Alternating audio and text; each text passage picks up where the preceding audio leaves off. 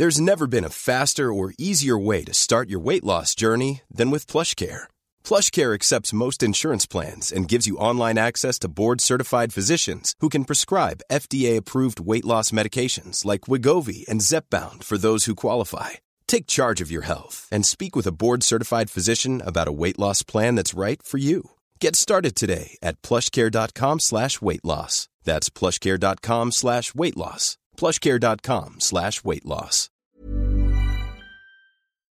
Cette émission vous est proposée avec la fantastique participation de Mathieu Duménil, Cyril Gallinet, Zacharié Cortès, Victor Grébeau, Denis Vigneron, Gilles Prince, Bazin Denis, Olivier Coates, Jean-Frédéric Pinjon et Nicolas Jund. Bonjour à tous et bienvenue sur le Rendez-vous Tech, l'émission qui explore et qui vous résume de manière compréhensible toute l'actualité tech, internet et gadgets.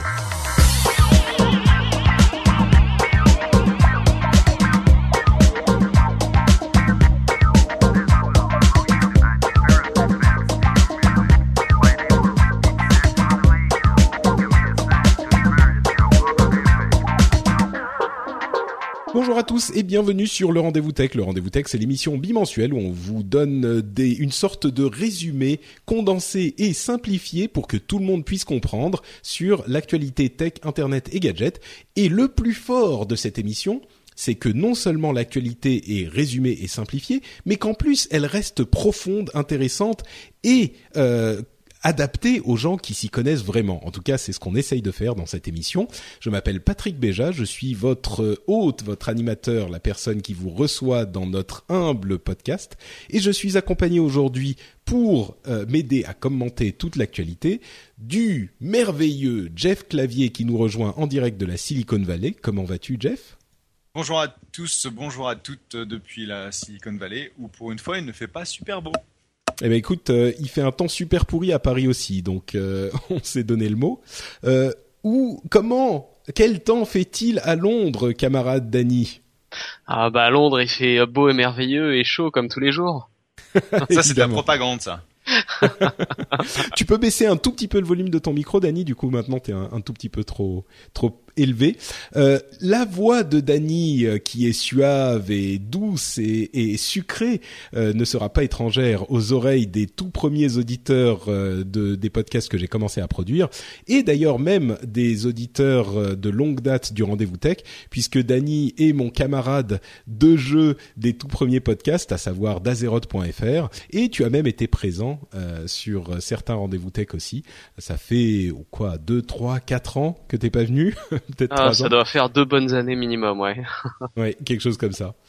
Euh, et je dois dire que c'est c'est la voix à laquelle j'étais familière puisque c'est comme ça qu'on s'est connus parce que j'étais un des un des euh, listeners de Azeroth.fr à l'époque et d'ailleurs on peut faire la bise à Nat au cas où elle ne Oui, elle nous tout à fait. tout et d'ailleurs pourquoi est-ce que tu ne l'as pas invité à faire le rendez-vous tech, Pat? Il faudra qu'on pense à refaire un truc ensemble maintenant qu'elle est revenue sur Paris. On essaie, on est, on y réfléchira à faire au, au moins un petit truc sympa ensemble. On y pensera. Euh, et, et, donc, euh, tu es présent avec nous, Dany. Je vais juste préciser, euh, on sait que Jeff est venture capitaliste euh, dans la Silicon Valley. Euh, toi, tu es aussi impliqué dans le milieu tech, puisque j'ai appris que tu, en tant que responsable, haut responsable marketing chez Alienware, tu donnais aussi des interviews et tu parlais à des gens dans la presse et tout ça. Donc, tu es une, une personnalité publique maintenant, Dany. Euh, oui, oui, bah je pensais que tu savais en fait. Et euh, pour la petite histoire, un jour, bah, Patrick il m'envoie un, tweet, je crois, ou un, texto en disant, oh, mais t'es sur une interview, je savais pas que t'en faisais, etc. Oui, oui, ça fait ça fait longtemps, j'en j'en ai fait beaucoup. Et je découvre, tu me dis rien, tu ne me dis plus rien, ouais, c'est tellement intéressant ce que je dis.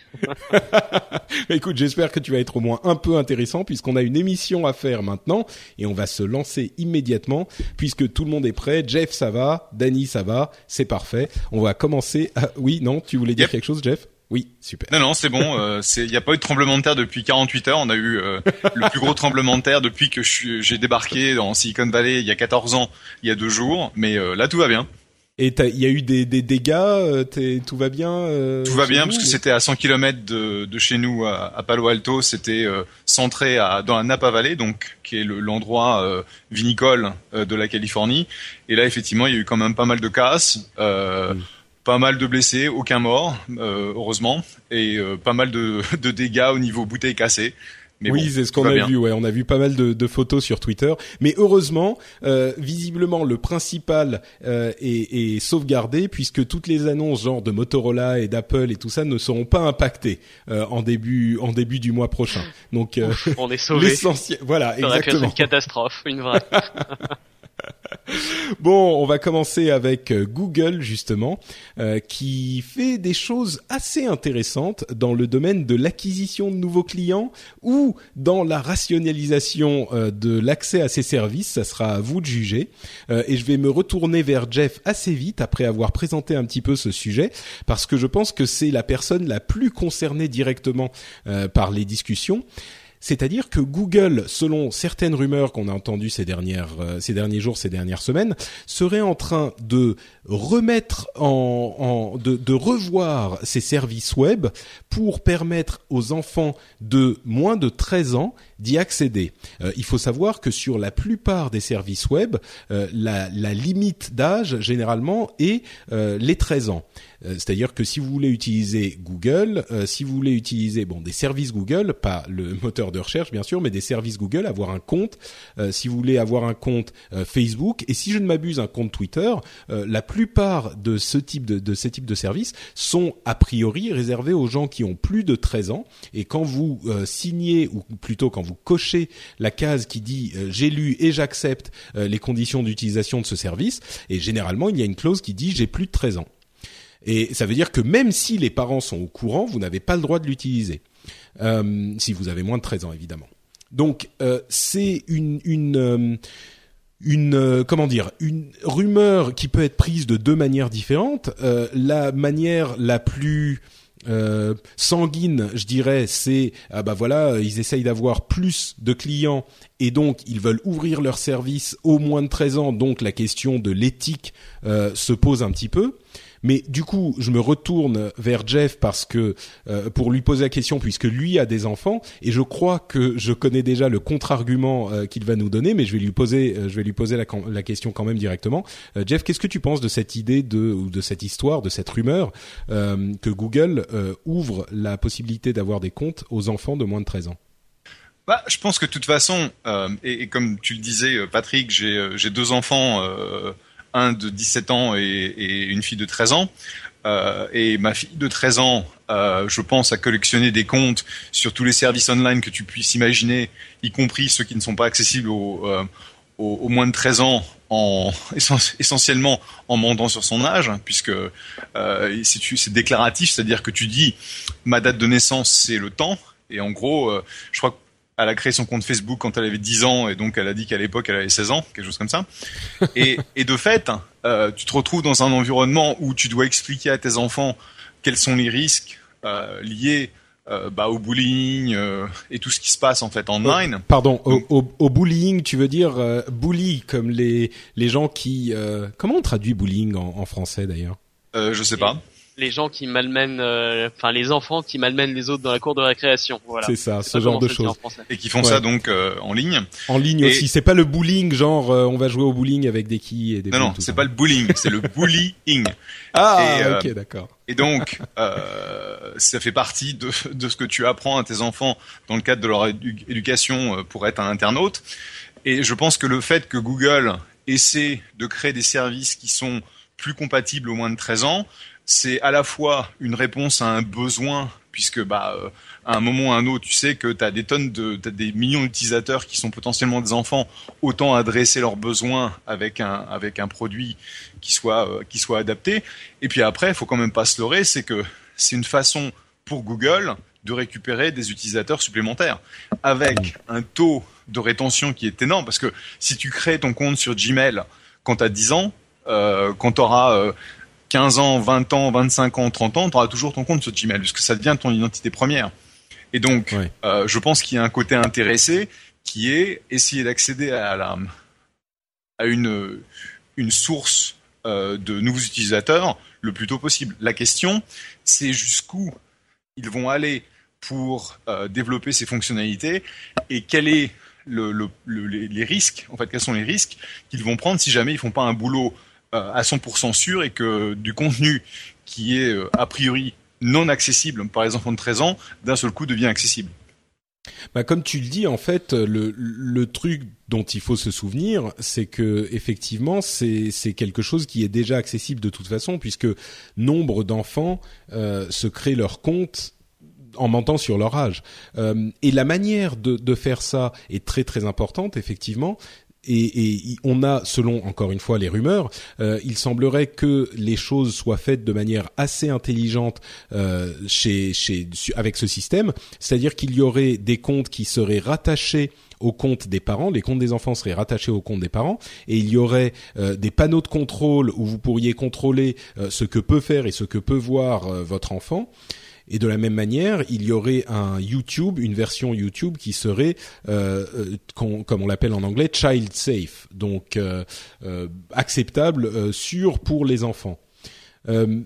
d'un autre côté encore, je ne sais pas combien de côtés à cette histoire, mais il faut pas non plus se, se leurrer, comme tu le disais, Jeff. C'est aussi un moyen de pour Google d'aller chercher de nouveaux clients entre guillemets. Bon, il faudrait plutôt dire des utilisateurs et des, des utilisateurs qui sont très captifs. Euh, si, effectivement, si on les si on les chope très jeunes, ils vont rester euh, euh, avec les services. C'est à ce moment-là qu'il faut les avoir. On sait que les enfants, les enfants, les jeunes euh, commencent à utiliser ce type de service euh, assez jeunes. On pense à Snapchat par exemple, qui est extrêmement populaire chez les adolescents. on se doute bien qu'ils commencent peut-être pas à 9 ou 10 ans, mais 13 ans, il, il, est à peu près sûr qu'ils sont déjà en train d'utiliser ce type de choses. Euh, Danny, oui, toi qui es... c'est clair. Ouais. Ouais, t'es d'accord. Euh, Danny, toi qui es quand même un grand enfant, euh... Qu'est-ce que tu penses de, de cette histoire Il y, a deux choses qui euh, qui m'interpellent euh, là-dessus. C'est la, première en fait, hein, et c'est surtout vraiment au niveau de la sécurité. Moi, c'est ce qui m'inquiète le plus euh, parce que j'ai l'impression que, enfin, j'ai un peu Excusez-moi, j'ai été déconnecté un instant. Vous m'entendez? Oui, tout à fait. Ah, très bien. Euh, et donc en fait moi ce qui m'inquiète le plus en fait c'est au niveau de la sécurité parce que les parents ils vont voir oui une version euh, qui est child safe pour les enfants etc. Euh, j'ai peur qu'il y ait pas mal de gens en fait qui se euh, qui qui, euh, qui abandonnent un peu leur droit de regard et leur, leur le, tout le devoir éducatif qu'on a vis-à-vis des enfants sur les dangers d'internet. Et euh, ça, pour moi, c'est euh, c'est un équilibre assez euh, assez risqué. Ouais, effectivement, c'est sûr que le, le problème existe.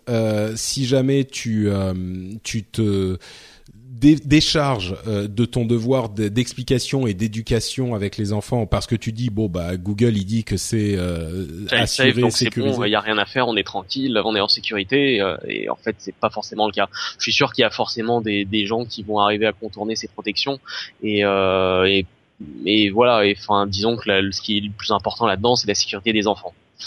oui, mais Ouais, vas-y, vas-y, Danny. Mais sinon, bon, globalement, je trouve que je trouve que c'est intéressant, je trouve que c'est une bonne chose. Si on met euh, à part euh, vraiment de côté l'aspect sécurité, euh, c'est surtout, à mon avis, un moyen pour Google aussi de, de générer plus de revenus, pour avoir un maximum de, de, contenu qui va être exclusif et dédié aux enfants, et donc avec des contenus publicitaires ou branding pour les marques qui veulent gagner en visibilité sur ce public-là ce qui est marrant, tu vois l'image que ça m'a euh, que ça m'a euh, euh, conjuré, c'était effectivement les enfants qui, après avoir passé deux ou trois heures sur YouTube, tu te dis bon, c'est comme tu les mets devant un DVD, tu sais, et ah puis t'es tranquille pendant deux ou trois heures, tu les mets deux ou trois heures devant YouTube, et après, évidemment, fatalement, puisque YouTube marche avec la pub, ils te reviennent en te disant ah, papa, j'ai besoin, il faut que tu m'achètes le. Bon.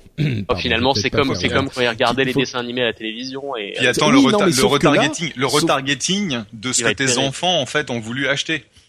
Oui, non mais attends, mais le, le truc c'est que c'est pas comme quand ils regardaient les trucs euh, genre le club Dorothée à la télé, encore qu'il y avait un petit peu de, de, de pub, mais là c'est vraiment de la pub hyper euh, ciblée et donc ça va être euh, je veux que tu m'achètes le dernier petit jeu de machin ou le, le, la poupée bidule ou enfin tu vois. Ça fait longtemps, mais tu te souviens pas comment le pendant les toutes les toutes les cinq minutes pendant le club Dorothée pendant les fêtes de Noël, t'avais 10 minutes de pub super ciblée sur les derniers jeux à la mode. Euh, c'est pas faux, c'est pas faux. Ce sera plus pointu évidemment, c'est euh, c'est c'est de la pub 2014, mais mais en fin de compte, finalement le, résultat est le même. C'est vraiment créer de l'envie chez les enfants pour avoir le, le dernier gadget, le dernier jouet que tout le monde veut c'est c'est marrant parce que en fait c'est moi qui me suis mis à faire le vieux con. je me disais ah ben avec ces avec ce YouTube ils vont nous revenir avec plein de pubs qui vont nous pourrir le cerveau de nos enfants. En fait c'est vrai que nous quand on était petits euh, on regardait exactement les mêmes trucs et on avait exactement les mêmes pubs. au moins au moins euh, maintenant les pubs que on voit sur par par le biais d'internet elles sont relativement proches de ce qui nous intéresse. C'est vrai c'est vrai c'est vrai. Bon, euh, donc pour cette question des enfants, je pense que, mais je, comprends aussi l'autre euh, côté de, la chose, le fait que euh, ça soit un petit peu, je sais pas, disons que ça peut mettre les gens mal à l'aise de se dire bah ils vont aller chasser euh, sur les terres des, très jeunes. En même temps, quand on se rend compte que de toute façon ils ont leur compte, autant que les choses soient gérées euh, sérieusement, en comprenant que ça ne dédouane pas du tout les parents du devoir de d'éducation et d'explication sur Internet. Là, les gens qui euh, nous entendent, les auditeurs du rendez-vous tech, je pense qu'ils sont conscients de, de tout ça. il n'est pas certain que les, les personnes un petit peu moins averties en soient aussi conscientes. Euh, mais allons voir de l'autre côté du spectre euh, de la vie. Le spectre de la vie, c'est très beau, je trouve. Juste une chose à rajouter. Oui, pardon, euh, vas-y. Ça dépendra aussi de la façon dont les parents reçoivent un rapport sur ce que le gamin a regardé, etc., etc., de manière à ce que euh, il puisse avoir un sens de euh, quels sont les différentes, euh, les différents sujets, les différentes vidéos qu'ils ont regardées. Parce que c'est ça aussi qui est, intéressant, c'est d'essayer d'accompagner les enfants dans leur découverte du savoir. Enfin, je sais que c'est hmm. c'est ce que moi, en tant que parent, j'aurais aimé avoir. Ouais. Effectivement, c'est un peu de l'espionnage quand même, hein, ce, ce que t'es, parce que finalement, euh, ton, ton enfant, il a peut-être envie aussi d'avoir un jardin secret, etc. Et si tu commences à, je trouve, regarder ce genre de choses, même si toi, en tant que parent, effectivement, c'est intéressant, je trouve que si tu te places du côté de l'enfant, c'est pas forcément très agréable. Donc je pense que euh, c'est c'est un peu une épée à, à double tranchant. C'est pas faux, ouais. Mais disons qu'il ira, le, le, gamin ira ou la gamine ira euh, créer son jardin secret ailleurs. Euh... oui, mais bon, vaut mieux pas qu'il soit trop secret, sinon après, oui, il peut plus superviser les bah, enfants. et là, l'enfant peut avoir son, son, son, jardin secret. Après, ça dépend de, du, du, dialogue que tu as avec eux et euh, mm. de, de, la franchise que tu as par rapport aux différentes choses sur lesquelles ils vont te poser des questions. Hein. Euh, donc effectivement, ils peuvent toujours, derrière les gamins peuvent toujours euh, mentir sur leur euh, leur euh, âge, euh, sauf si effectivement Google commence à avoir un système où tu dois euh, genre montrer une photocopie de ton passeport, un truc comme ça, ce qui, ce qui ne pas, ça, va pas une friction absolument mm. monstrueuse. derrière le gamin, ils sont ils sont pas bêtes. Hein. Je veux dire, je peux te dire qu'à partir de 10 ans, euh, ma gamine a, a, commencé à créer des tonnes de trucs. La bonne chose, c'est que dès qu'elle est arrivée sur un sur un réseau social, elle invitait ma femme en tant que premier premier friend. Donc on pouvait suivre systématiquement où est-ce qu'elle allait. Mais euh, ouais, donc vous, vous, vous avez réussi justement à construire cette relation euh, de confiance avec les enfants qui est si importante pour justement euh, pouvoir avoir de loin un œil sur ce qu'ils font sans avoir besoin de les espionner. Il n'est pas dit que tout le monde y arrive. Ouais. donc je disais l'autre côté, l'autre extrême du spectre de la vie, c'est-à-dire quand on est vieux et qu'on meurt, qu'arrive-t-il à nos comptes et nos, nos, nos nos possessions en quelque sorte Non, on va dire nos comptes en ligne. Euh, il y a un État aux États-Unis, l'État du Delaware, qui pour la première fois a donné aux héritiers euh, un, accès aux données numériques euh, de des personnes qui étaient décédées. Et c'est une question qui est moins triviale que ce qu'on pourrait penser parce que ça pose des, grands problèmes de, de confidentialité. Euh, d'une part, il peut y avoir des informations confidentielles d'une manière générale sur les comptes que, euh, qui, que, que, vous avez euh, qui vont vous concerner vous, mais il y a aussi des, des sujets un petit peu inattendus si on n'y réfléchit pas deux secondes. C'est par exemple si un, un médecin euh, décède euh, et que ses enfants récupèrent ses comptes, euh, bah, bah, son compte Gmail par exemple, hein, son compte mail ou, ou ailleurs euh, chez, chez, un autre fournisseur de, de services, et eh ben il risque d'avoir une correspondance privée avec ses, ses patients. C'est un exemple comme ça, mais il peut y en avoir d'autres, et il peut y en avoir, à vrai dire, énormément d'autres. Donc là aussi, on a une question euh, techno-légale intéressante qui se pose, euh, et je suis pas sûr qu'il y ait une, une réponse facile. Est-ce qu'il faut avoir accès aux euh, données numériques. Parce que d'un autre côté euh, pour la dans la grande majorité des cas j'imagine euh, c'est des choses qui sont quasiment impossibles à accéder quand quand la personne est décédée. Et on peut avoir des choses qu'on voudrait garder. Je sais pas des collections de photos par exemple et plus ça va aller plus ça va être des, des choses importantes et beaucoup de choses qui vont être conservées sur ces services. Donc je sais pas s'il y a une réponse facile et je me retourne encore vers vous regarde comment comment, par exemple, dans ton exemple du, médecin, comment on faisait avant qu'il y ait des ordinateurs et avant qu'il y ait Internet. Tout était écrit et donc j'imagine que le jour où euh, le médecin décède il y a une trentaine d'années, euh, bah, ces archives elles sont là et donc les héritiers ils ont ils ont accès à ces archives là.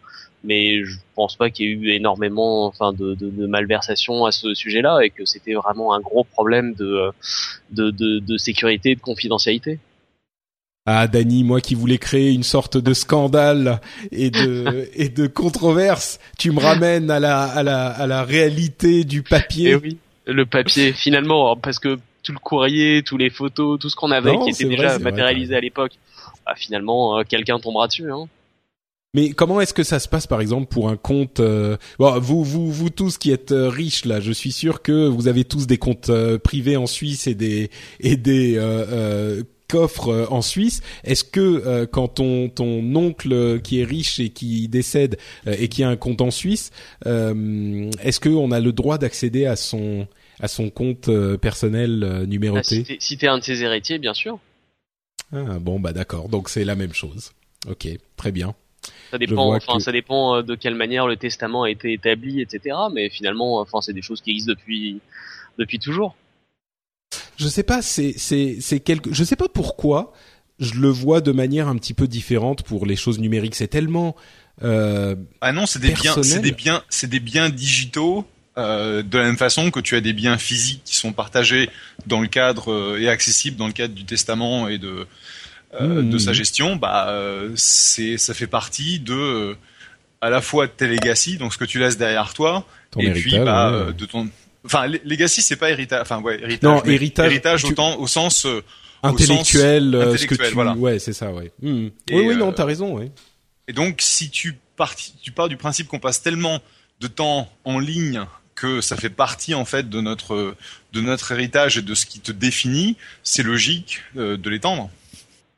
Non, c'est vrai, c'est vrai, c'est c'est tout à fait exact. Je sais pas pourquoi j'avais une une vision un petit peu euh, bah, j'avais pas, j'avais peut-être pas assez réfléchi, mais vous avez raison. Vous m'avez amené un éclairage nouveau sur la chose, et je pense que euh, vous avez, vous m'avez clarifier euh, les idées. Donc, euh, chers auditeurs, si euh, pour vous aussi ça a été utile cette cette petite réflexion, venez nous le dire dans les notes de l'émission. Ça serait intéressant de savoir ce que vous en avez pensé, ou si vous avez d'autres visions de la chose justement qui font que on, on, ne, on ne devrait pas laisser un accès ouvert à ce genre de choses. À moins que, bien sûr, si le, le, le la personne euh, qui est décédée avait mis dans son testament euh, je ne veux pas que les gens aient accès à mon compte euh, mon compte YouTube et mon compte Google et mon compte Facebook peut-être que ça il devrait y avoir un moyen de le de de, de protéger ce type de souhait hmm. intéressant Bref, euh, j'avais d'autres sujets qui étaient un petit peu connexes, comme par exemple la manière dont Twitter gère euh, les, les, contenus euh, qui devraient ou qui ne devraient pas être sur Twitter. Il y avait cette histoire absolument affreuse de, de la décapitation du journaliste James Foley que j'ai hésité à, à, évoquer et je crois que au final les, les, les sujets comme ça se, se résume souvent à euh, oui quand nous on veut faire supprimer quelque chose c'est très bien. Et tout le monde aurait tendance à dire que a priori il faudrait pas qu'on ait que qu'il faudrait que Twitter puisse enlever ce genre de choses. Mais d'un autre côté si nous on a le droit de le faire pourquoi est-ce que les censeurs chinois par exemple hein, je prends cet exemple tout à fait au hasard n'auraient pas le droit de le faire aussi? Et pourquoi est-ce qu'on s'insurge quand les censeurs chinois le font? Euh, évidemment c'est une question euh, théorique. Je crois que dans la pratique on se rend bien compte de ce qui est acceptable et de ce qui ne l'est pas. Mais il est difficile d'établir des règles qui vont faire cette distinction. Donc, euh, enfin, le free speech, c'est euh, Euh, donc le, le, la liberté de parole. La liberté de parole, euh, c'est vraiment la, la planche savonnée parce que c'est difficile de savoir mm. où tu mets les où tu mets le la barrière du ouais mais ça c'est acceptable et ça ça l'est pas parce que tout dépend de ton point de vue. Et d'ailleurs, euh, la liberté de, de, parole, qui est sacro-sainte aux États-Unis, euh, qui est étonnamment aussi, pas aussi sacro-sainte dans, sur le vieux continent, euh, elle est limitée partout. Si on commence à parler de euh, au hasard de pédophilie, euh, je pense qu'il n'y aura personne pour aller invoquer la liberté de parole pour laisser ce genre de contenu disponible. Donc effectivement, c'est toujours le genre de débat qui est, bah tu l'as très bien dit, Jeff, c'est vraiment la planche savonnée quoi. Euh, mais bon, passons à un autre sujet, un petit peu plus joyeux, un petit peu plus euh, léger en tout cas, euh, le sujet de la Gamescom et de la fête du jeu vidéo que c'est en général. Comme vous le savez, moi, je peux pas forcément en parler en grand détail du fait de mon de mon de ma situation professionnelle, mais euh, on va quand même en évoquer quelques sujets. La Gamescom, pour ceux qui ne le savent pas, c'est le plus grand salon de jeux vidéo public au monde. Euh, c'est un salon absolument immense qui a lieu à Cologne tous les ans. Euh, et qui avait eu lieu donc au mois de d'août, il y a deux semaines, au moment où on enregistre cette émission. Il se trouve que Dany et moi y étions tous les deux pour des raisons professionnelles, et on a eu le plaisir de se croiser une ou deux fois là-bas. Euh, et il y avait aussi d'autres sociétés assez importantes, comme au hasard Sony et Microsoft, euh, qui étaient présents et qui ont fait différentes annonces, dont on va essayer de vous résumer rapidement euh, les plus gros sujets.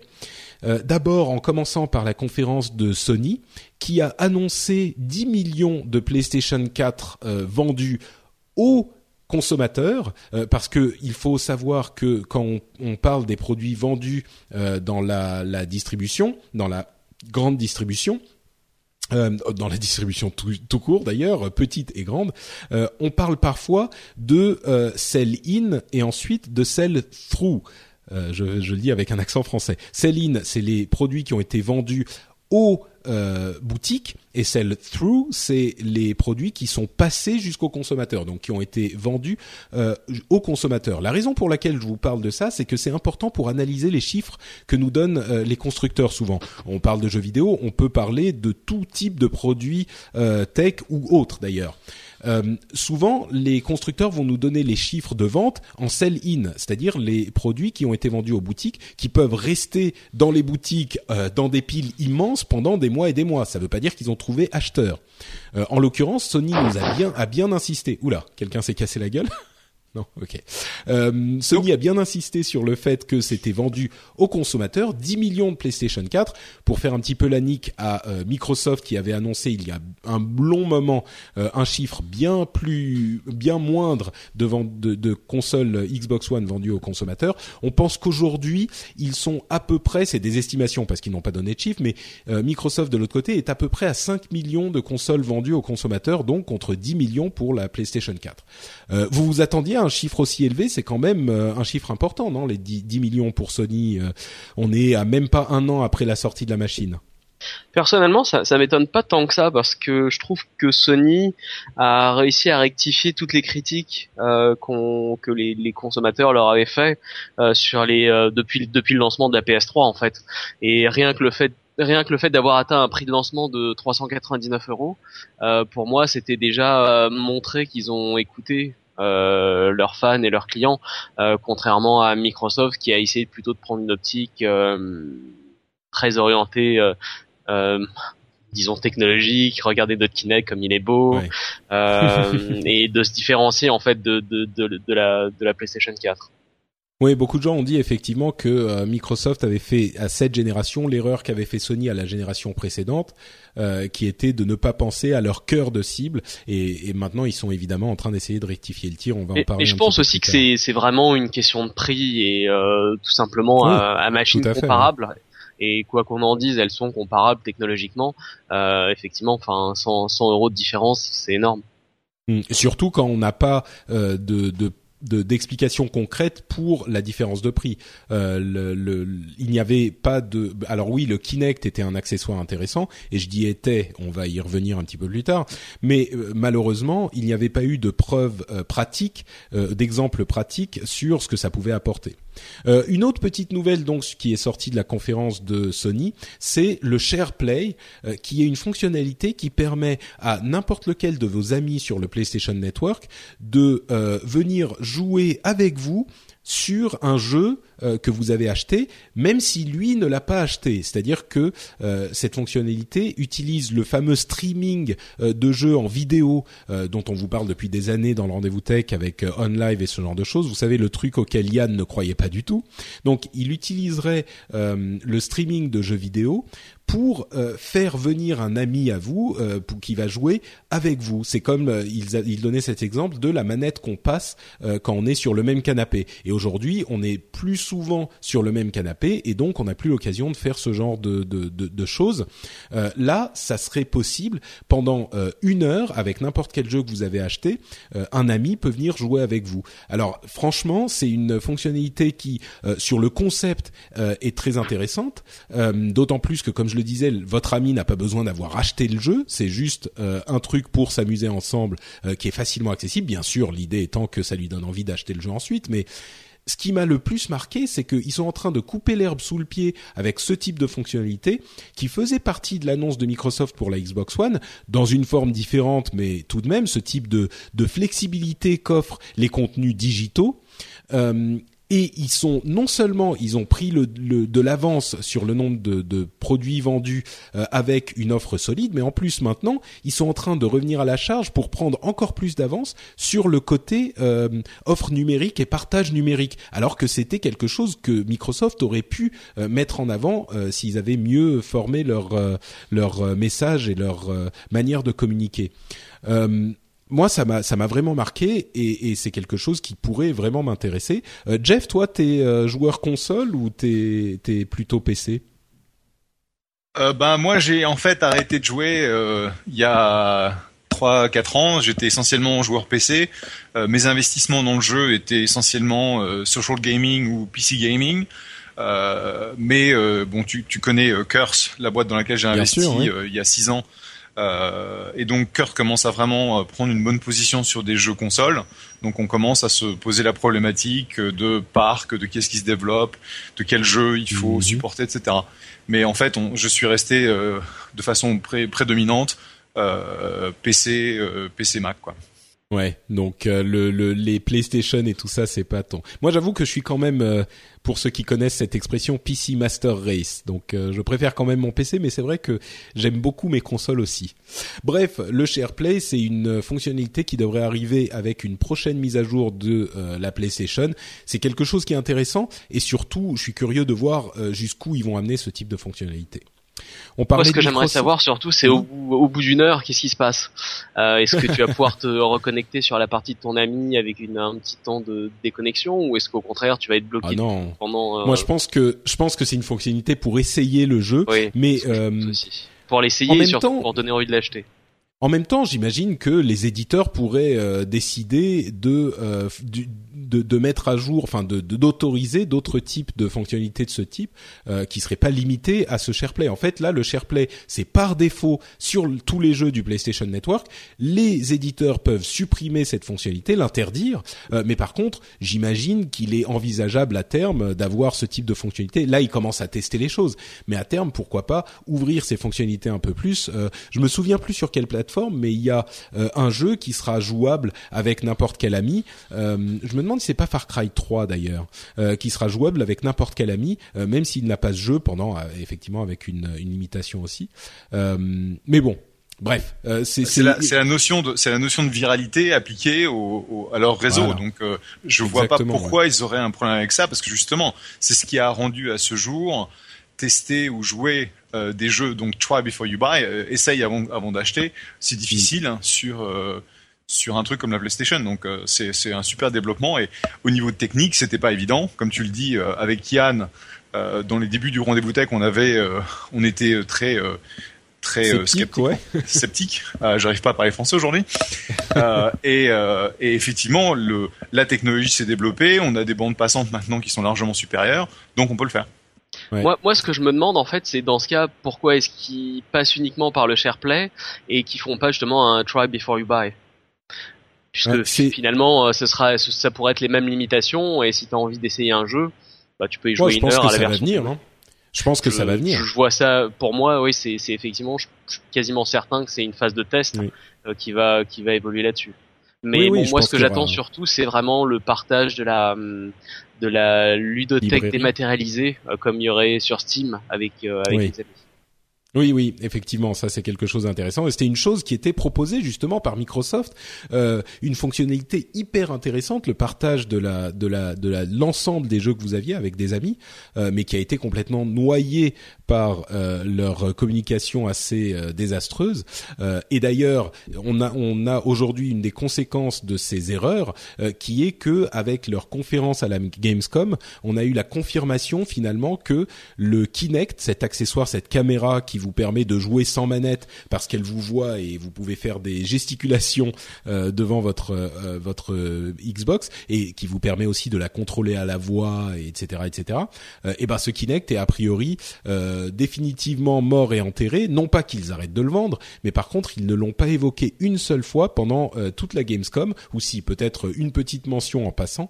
ça veut dire qu'ils sont d'une part qu'ils qu'ils ont de gros problèmes avec euh, la enfin la manière dont je l'analyse c'est qu'ils ont vraiment euh, de gros problèmes avec la vente de la Xbox et donc ils se concentrent de manière presque paniquée euh, sur les joueurs les joueurs les joueurs parce que le Kinect beaucoup de gens ont, leur reprochait que ça n'était pas un accessoire qui était vraiment utilisé pour les jeux et que c'était quelque chose dont on ne comprenait pas l'utilité. Et ben là ils ont dit bah au revoir le Kinect. On n'en parle plus peut-être qu'il reviendra après et c'est même souhaitable parce que c'est un accessoire intéressant mais pour le moment on se concentre absolument sur les jeux donc euh, jusque là, j'hésitais encore un petit peu à m'acheter une Xbox One sans Kinect parce que je m'en achèterais une bien sûr, j'ai déjà une PlayStation 4, je vais avoir toutes les consoles à un moment, mais le jour où je vais acheter une Xbox euh, une Xbox One, je pense que euh, ça sera une Xbox One sans Kinect parce que j'en ai plus vraiment, j'en vois plus vraiment l'utilité aujourd'hui. C'est Tu voyais à l'époque une utilité au Kinect? Non, mais je voyais un espoir d'utilité. Tu vois, je me disais peut-être que à un moment, euh, ils avaient été tellement, euh, ils insistaient tellement sur le fait que le Kinect était une partie intégrante de l'expérience Xbox. Je me disais bon, bah ils préparent des choses. Euh, là, je me dis, bah, c'est même plus, je pense même plus qu'il prépare des choses. Et admettons même qu'il prépare des choses, bah, il sera toujours temps d'acheter un Kinect plus tard. C'est plus du tout essentiel aujourd'hui à l'expérience. Je, je, regrette qu'ils aient pas prévu dès le lancement en fait une, une super euh, killer app en fait qui permettait de démontrer quel était l'intérêt du Kinect pour euh, pour les vrais joueurs et pas uniquement pour les enfants qui veulent aller faire un tour à Disneyland ou jouer avec euh, les tigres et les et les bébés lions. Bah ça, je pense que euh, il le regrette aussi amèrement. Hein. Mais le, la question en fait qui se pose vraiment, c'est est-ce qu'il y a vraiment une utilisation ludique du Kinect euh, Enfin, ludique, oui, certainement, mais gamer euh, du Kinect, qui est leur cœur de cible qu'ils ont un petit peu oublié. Et là, ça fait euh, quelques années que le Kinect existe sur Xbox 360. Euh, ça fait quelques années que le, le, le motion gaming, comme on l'appelle, existe. Et on n'a toujours pas eu. Alors, il y a des jeux qui sont adaptés, qui sont sympas, mais on n'a toujours pas eu de d'exemple de de réalisation convaincante pour les vrais core gamers, les vrais joueurs. Tu te souviens des jeux d'arcade qu'il y avait au Japon il y a, il y a 10 ou 15 ans qui a eu oui, bien sûr. de webcam Ils étaient très sympas. Hein. donc, il y a il y a moyen de faire quelque chose. Hein.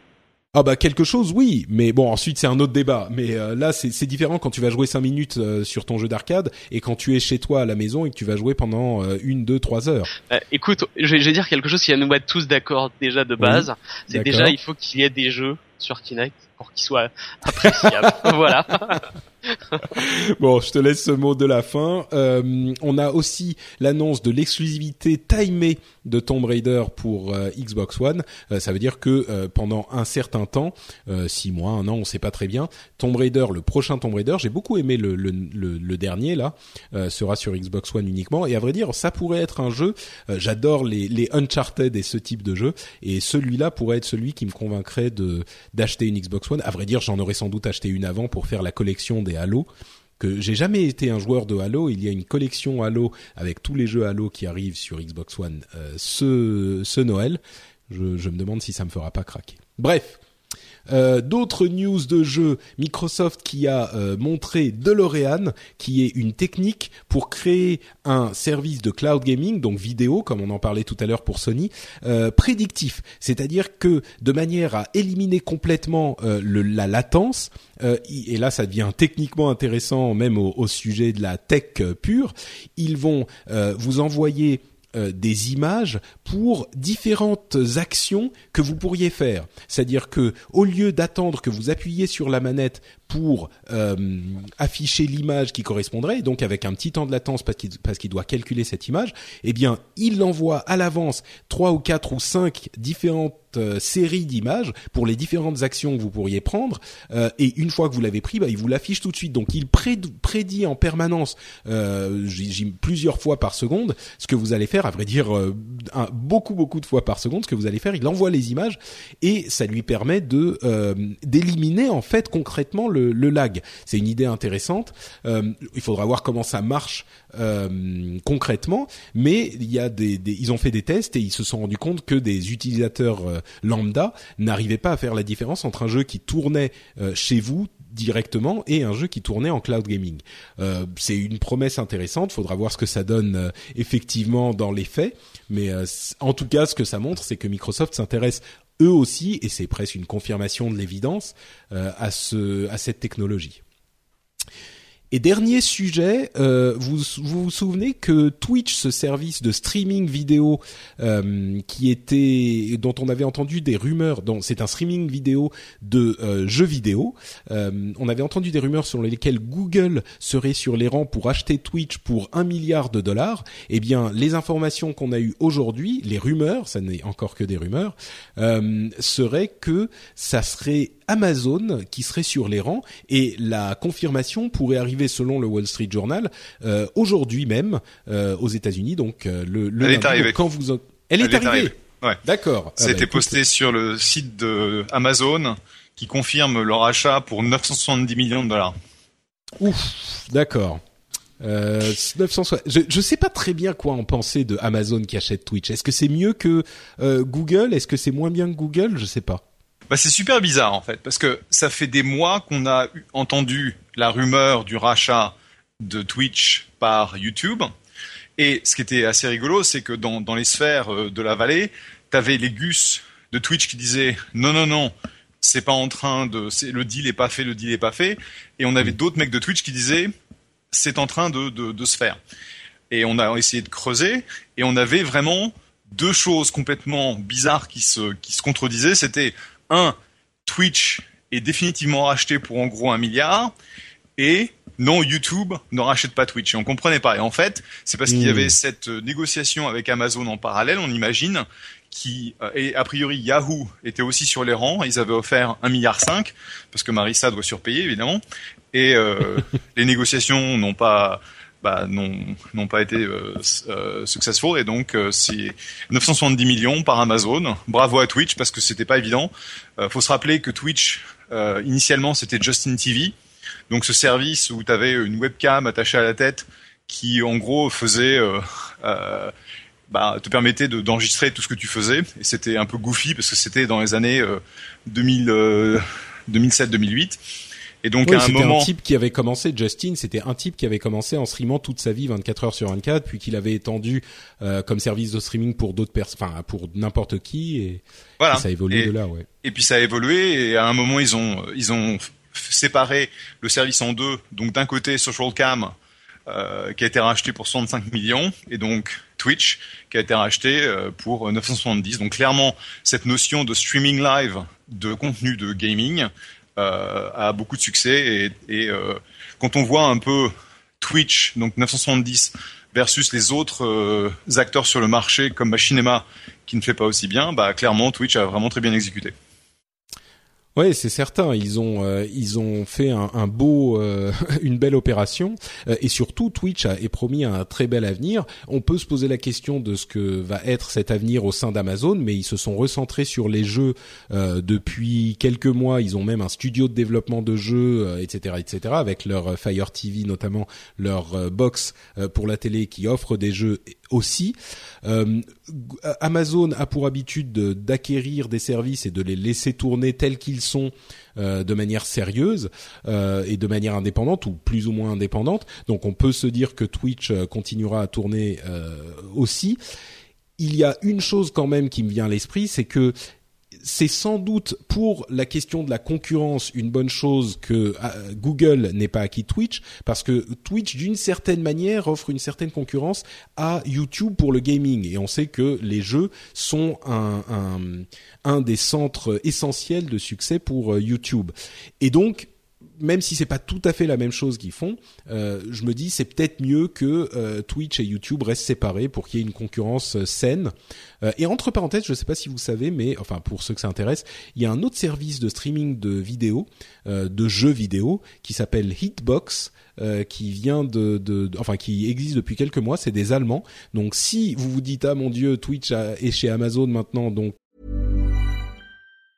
Hi, I'm Daniel, founder of Pretty Litter. Did you know cats tend to hide symptoms of sickness and pain? I learned this the hard way after losing my cat, Gingy. So I created Pretty Litter, a health monitoring litter that helps detect early signs of illness by changing colors, saving you money and potentially your cat's life. Pretty Litter is veterinarian developed, and it's the easiest way to keep tabs on your fur baby's health right at home. Go to prettylitter.com and use code ACAST for 20% off your first order and a free cat toy. Terms and conditions apply. See site for details. Hiring for your small business? If you're not looking for professionals on LinkedIn, you're looking in the wrong place. That's like looking for your car keys in a fish tank.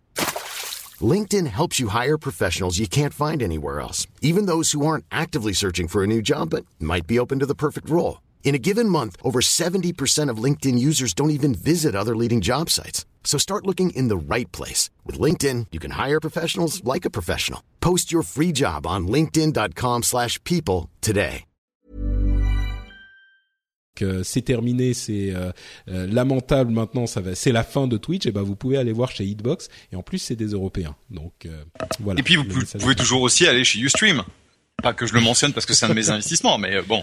Ustream, j'avoue que c'est plus forcément le truc le plus d'actualité aujourd'hui. Hein. moi, je, je vois plus beaucoup de gens qui utilisent Ustream. Ils ont des, ça, se passe quand même toujours bien chez Ustream ou oui, bah ils ont ils ont grossi euh, quand même énormément. Simplement, ils sont euh, ils ont élargi la plateforme de manière à être plus un fournisseur de, de SaaS, donc software as a service, pour les gens qui veulent utiliser le streaming hmm. euh, dans le cadre de leur plateforme promotionnelle, etc. Donc euh, c'est c'est là où ils ont ils ont fait un choix en termes de monétisation. où avant c'était essentiellement de la pub, maintenant ils ont grossi de façon assez importante sur la partie donc juste infrastructure. Ouais, c'est vrai qu'on a utilisé Ustream longtemps, hein, d'ailleurs, euh, nous aussi. Euh, mais bon, ils ont un petit peu changé d'orientation. On a on a euh, on a arrêté de les utiliser quand il y a eu cette euh, orientation très claire sur euh, bah, le, la monétisation par le paiement, ce qui entre parenthèses n'est pas encore gagné pour Twitch et les autres. Hein. On n'est plus sur du, des affaires de pub et je suis pas certain qu'ils rentrent assez d'argent pour être rentable. Mais bon, c'est une autre question qu'on étudiera sans doute à l'avenir. Qu'est-ce que je voulais dire d'autre? Bah, je vais quand même donner la parole à Dany sur cette histoire de Twitch. tu travailles avec des gens qui utilisent beaucoup Twitch. Ah bah, évidemment, évidemment. De toute façon, Twitch c'est la plateforme incontournable incontournable maintenant. Tout ce qui est, euh, tout ce qui est euh, euh, vidéo et gaming, hein, ça c'est euh, c'est clair. Maintenant, moi, ce que ce que je me demande, c'est quelle va être la, la prochaine étape d'Amazon en fait pour euh, parce que bon, on voit effectivement qu'ils lancent, ils ont lancé, enfin le, le, Fire TV, ils ont racheté Twitch. Je pense qu'ils ont l'air assez, ils ont l'air de se réorienter aussi en partie vers le gaming. Et donc, quelle va être la prochaine étape? Parce que finalement, c'est la, la je pense que c'est qu'une étape vers quelque chose d'autre. Mais hmm. quoi? Oui, oui, c'est une bonne question. Oui, qu'est-ce qui, qu'est-ce qu'ils vont, euh, comment ils vont continuer à se développer? Je serais curieux de le savoir aussi. Euh, bon, on va euh, conclure notre partie des trois infos à retenir, notre partie principale, avec un anniversaire qui m'est particulièrement cher et qui, je pense, euh, vous le sera aussi. C'est l'anniversaire des podcasts. la date précise est un petit peu difficile à déterminer. La paternité est un petit peu difficile à déterminer aussi de manière précise. On pourrait dire que, enfin, il y a différentes personnes qui disent différentes choses, mais en gros, euh, la date la plus communément acceptée, c'est le 13 août 2004. Euh, un, ancien DJ de MTV qui s'appelle Adam Curry euh, a, enregistré une émission qui s'appelait le Daily Source Code et il l'a, c'est lui en fait la personne communément acceptée comme le père du, du podcasting qui lui a donné la forme qu'elle a aujourd'hui, même si beaucoup d'autres personnes y ont contribué. Et ça fait dix ans dix ans déjà. Euh, c'est marrant le, le, la vie euh, du podcasting. Alors au tout début, euh, en, en, 2004, c'était vraiment quelque chose de tout nouveau que les gens découvraient à peine. moi, je me souviens que j'ai en, en, 2005, Apple lui a amené ses lettres de noblesse en le mettant sur l'iTunes Store, qui en même temps l'a un petit peu enfermé dessus, mais qui lui a apporté un public énorme qu'il n'aurait pas pu avoir autrement. et, et, et c'était donc c'était en 2005. 2006, moi j'ai découvert les podcasts, donc assez vite finalement. Hein, 2006, début de l'année 2006, et puis j'ai lancé ma première émission euh, en septembre 2006. J'avais participé à d'autres émissions avant. Septembre 2006, et là on était dans une période sur les deux trois années qui ont suivi où les gens se sont dit le podcast ça va révolutionner le monde, c'est le remplacement de la radio, de la télé, ça y est, c'est la libéralisation des médias et tout. Et, et, et, évidemment, on a vu que ça n'avait pas été aussi loin que ça. Euh, moi, j'avoue que j'ai jamais cru à un truc aussi euh, euh, enthousiaste. Euh, mais on a eu ensuite une sorte de retour de bâton vers 2010, 2011, il y a des gens qui se sont dit ah mais ouais non en fait le podcast c'est mort, ça sert à rien, c'est c'est un truc qui n'ira nulle part et, et, et on va l'oublier. Et finalement depuis deux trois ans. Euh, on a une sorte de stabilisation et le podcast est certainement pas mort. Euh, il occupe une place très très euh, présente euh, dans le paysage audiovisuel. Euh, J'ai pas peur de le dire. Hein, il y a beaucoup de gens. il y avait une étude aux États-Unis qui montrait que euh, je sais plus 15% euh, des Américains avaient déjà écouté un podcast ou écouté un podcast. Donc ça veut dire qu'il y a des gens qui, qui connaissent ce média. C'est pas un truc complètement obscur que 0,5 ou 1% des gens écoutent. mais il y a 15%. Il y a une place spécifique pour les podcasts qui est différente de celle de la radio ou de la télé ou de la presse ou des sites web ou de, de YouTube ou de ce genre de choses qui à mon avis ne va pas disparaître, va même potentiellement continuer à grossir un peu, mais euh, qui est une place très spécifique. Et particulièrement les podcasts audio. Euh, bah vous, vous me direz pas de contraire, hein, euh, chers auditeurs, puisque c'est quelque chose qui vous plaît, euh, puisque vous écoutez le son de ma voix maintenant. Mais c'est quelque chose qui me, qui, qui à mon sens a vraiment sa place et qui est très différent de ce qui se fait ailleurs. Donc on va voir comment ça va continuer à l'avenir, mais je pense qu'aujourd'hui la place du podcast est stabilisée euh, et, un petit peu clarifiée et il est très présent. Tout le monde, euh, enfin la plupart des, grands médias, en tout cas audio, euh, utilisent d'une manière ou d'une autre les, podcasts. Je je sais pas si vous avez quelque chose à ajouter. C'est pas forcément. Moi, moi je pense que pour les, les podcasts, hein, c'est enfin le grand intérêt pour, je pense, hein, pour les pour les auditeurs, c'est que finalement c'est audio, ils peuvent faire quelque chose d'autre tout en écoutant des des, euh, des conversations, des discussions, des débats intéressants. Euh, c'est l'avantage par rapport à regarder une vidéo finalement sur YouTube où, euh, enfin, si tu veux vraiment te mettre dedans, bah tu dois rester concentré de A à Z. Tandis que là, tu peux vraiment enfin, conduire, tu peux euh, remplacer, euh, remplacer tes, tes MP3 d'autoradio par à une sélection de podcasts. Et finalement, bah voilà, c'est un, un, marché qui existe et qui reste stable.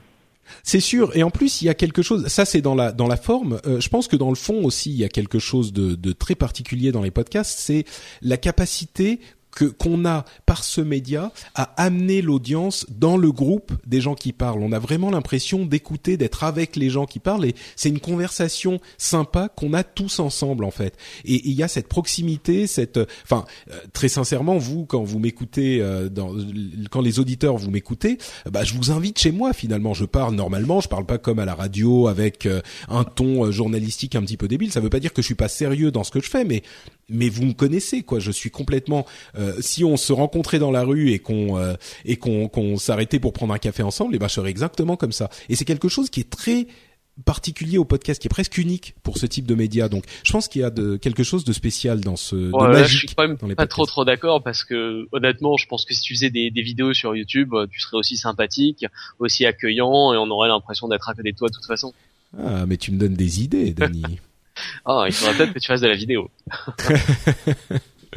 bon, je sais pas si Jeff, je sais que tu dois y aller bientôt. euh, si t'as un, un truc à ajouter là-dessus ou si tu dois disparaître dans le, le vent de, de la Silicon Valley. Je vais euh, je vais disparaître rapidement, mais j'ai quand même quelques quelques points de vue. Donc euh, effectivement, je me rappelle du du temps euh, où euh, Daily Source Code c'était le premier podcast et euh, comme c'était euh, un big deal de enfin c'était difficile d'accéder au contenu, de voir comment tu l'écoutais, etc. Donc c'est vraiment la problématique de euh, la création du contenu, la distribution du contenu, euh, comment tu vas le consommer. Et, quand tu regardes en fait euh, toutes les avancées technologiques qu'ont amené iTunes, l'iPhone, et etc. Ça, ça a contribué en fait à l'adoption du podcast comme un médium qui est qui va qui va fonctionner. Et la dernière question, c'était la monétisation. Donc comment est-ce que tu tournes euh, cette plateforme euh, qui était euh, plutôt orientée vers les gens qui étaient euh, bah, des passionnés qui souhaitaient partager avec leur leur audience vers quelque chose de plus professionnel où tu peux effectivement euh, créer un business, faire de l'argent. Et je pense que ton ton expérimentation avec Patreon qui te permet donc de, bah, de monétiser un petit peu grâce aux gens qui, qui nous supportent prouve que tu peux développer en fait le côté business. Donc ça veut dire création, distribution, euh, la partie euh, intégration de plateforme pour pour la consommation et la monétisation. Et je pense qu'aujourd'hui euh, on ne voit pas, si tu veux, un, renouveau sur les plateformes de, de podcast parce qu'il y a il y a en 2006, euh, 2007, il y avait des tonnes de, de plateformes de création, de monétisation, euh, de podcasts Ouais, qui ont quelques disparu années, il y en avait plein. Ouais. qui ont toutes disparu les unes après les autres. Euh, J'avais investi dans, dans une d'elles euh, en 2005 ou 2006. Et ils avaient euh, ils avaient pivoté euh, très rapidement et in fine la boîte n'a pas fonctionné. Euh, et euh, et c'est de là en fait qu'est né Twitter puisque la première boîte Dave Williams euh, bah, n'avait pas n'avait pas fonctionné et, Twitter on est on est on est né en fait des cendres de cette boîte de podcast et donc euh, qui s'appelait Audio. Euh, et donc effectivement, on, on voit en fait euh, la courbe d'évolution des podcasts et le fait que bah, aux alentours de 2009-2010, ils ont commencé à, à disparaître euh, en termes de popularité. La popularité a vraiment est vraiment descendu. Et puis là, en fait, on a le renouveau du podcast. On en voit beaucoup plus. C'est devenu un médium qui est assez utilisé. Et, et on verra un peu où ça va. Quoi. C'est vrai que ce que ce qu'on n'a pas dit, c'est que l'arrivée des téléphones mobiles euh, est- a été une vraie chance pour euh, pour ce média euh, parce que ça simplifie tout. Tu as une app sur ton téléphone, euh, tu le télécharges tes émissions, enfin tu t'abonnes, tu les télécharges automatiquement et puis il est toujours avec toi. Euh, c'est quelque chose de, de, de beaucoup plus simple que ce qu'on avait à faire avant pour le podcast. Pour ceux qui s'en souviennent, synchronisation sur iTunes, tout ça, parce que finalement c'est ce que tu disais, euh. Euh, il y a une, tu l'écoutes quand tu fais autre chose. Et je dirais, euh, j'ai fini par être un petit peu d'accord avec toi, Dany, sur la question de, on pourrait le faire en vidéo, mais je suis pas tout à fait euh, certain en fait, parce que c'est le type d'intimité qui se développe euh, et qui s'acquiert au bout d'un certain temps, on peut pas faire euh, 10, 15, 20 minutes et puis avoir ce type de, relation avec son public. Il faut des émissions un petit peu plus longues, je pense. Moi, c'est quelque chose qui se développe je pense parce que on passe autant de temps à, à parler ensemble finalement. Et sur la vidéo, c'est pas le même type d'émission qu'on va faire. Les gens vont pas regarder pendant une heure et demie euh, des gens assis sur un canapé ou en tout cas. Je, suis- je suis tout à Bon, fait d'accord. Tu, tu prêches un converti. Hein. Je pense que le Mais- podcast, de toute façon, c'est un format qui, par Euh.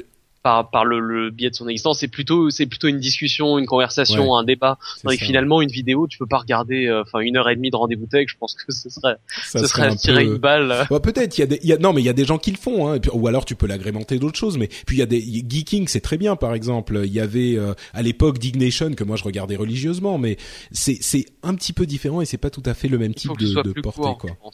Peut-être, ouais, ouais. Euh, mais bon, on, on sait jamais. Il y a des gens qui m'ont fait mentir par le passé. Et je conclus avec ce que tu disais, Jeff. Effectivement, la question de la monétisation, euh, c'est c'est quelque chose de d'assez qui a été un problème pendant très longtemps et qui maintenant euh, est peut-être en train de trouver une solution. Euh, c'est que les les les gens qui écoutent ces émissions sont parfois et même assez souvent prêts à donner de l'argent pour que l'émission continue, ou en tout cas pour la soutenir, hein, tout simplement. Et ça, c'est quelque chose qui, qui fonctionne avec le podcast en particulier audio. Pourquoi? Parce que un podcast audio euh, peut être produit par une seule personne, peut-être deux personnes si on a besoin d'autres choses, et donc on peut générer euh, des revenus qui peuvent être intéressants euh, avec une, voilure aussi réduite. Donc c'est quelque chose qui est évidemment très différent quand on parle d'autres types de produits et d'autres types de médias. Justement, on parlait de euh, monétisation et de contribution. Euh, je vais te laisser filer, Jeff, si tu dois partir, euh, avant de, remercier encore des gens. Et je vous remercie de, bah, de m'avoir invité une fois de plus. Euh, Dani, c'était un plaisir de te retrouver. Et puis, bah, on se dit à dans un mois. Exactement. Merci beaucoup, Jeff, d'avoir été là. Plus. Ciao, ciao. Ciao. Et donc, je parlais de, contributions et de remerciements, et je ne vais pas me gêner pour euh, encore une fois remercier les, les nombreuses personnes qui contribue au rendez-vous tech sur le Patreon.